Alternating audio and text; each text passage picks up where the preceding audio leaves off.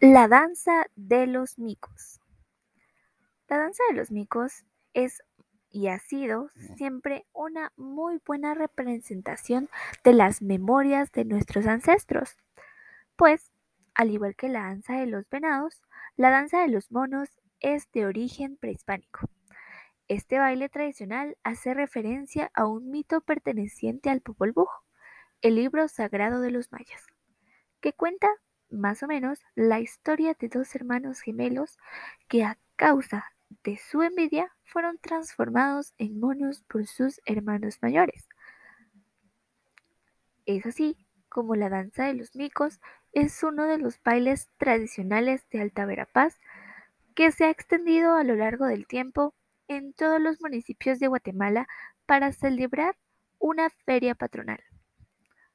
La danza de los micos es un baile tradicional de San Antonio Ceneú en Alta Verapaz, que se ha popularizado en todo el país. Como anteriormente mencionaba, la danza de los micos es una de las ocho danzas que forma parte del Pa Bank, una danza propia de la región de Cobán Alta Verapaz, Guatemala. Es una danza de corte prehispánico y refleja la lucha entre el bien y el mal. Es por ello que notamos en este video que el diablo está tratando de ofrecerles un fruto que simboliza el pecado y todo aquello que provoque envidia, burla o daño.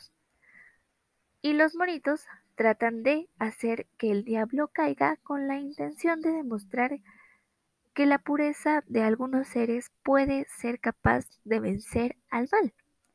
Es por ello que todos ellos lo cargan y lo dejan caer, haciendo referencia así a que han ganado y el bien ha triunfado.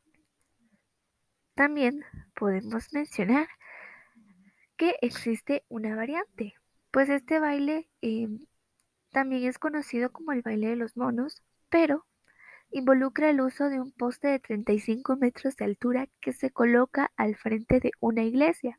Entre el poste y la iglesia se coloca una cuerda en la que unos monos se balancean a 30 metros de altura, mientras que abajo otras 23 personas completan la danza. El acompañamiento musical está constituido por una marimba y una flauta particular llamada A Entonces es así como podemos observar que al final los monitos pasan la manzana o el fruto y sin querer se lo terminan dando al diablo de vuelta. Así podemos hacer referencia a que las tentaciones existen y puede suceder en cualquier momento que las personas se desvíen, pero la pureza y la bondad nunca debe morir. Gracias.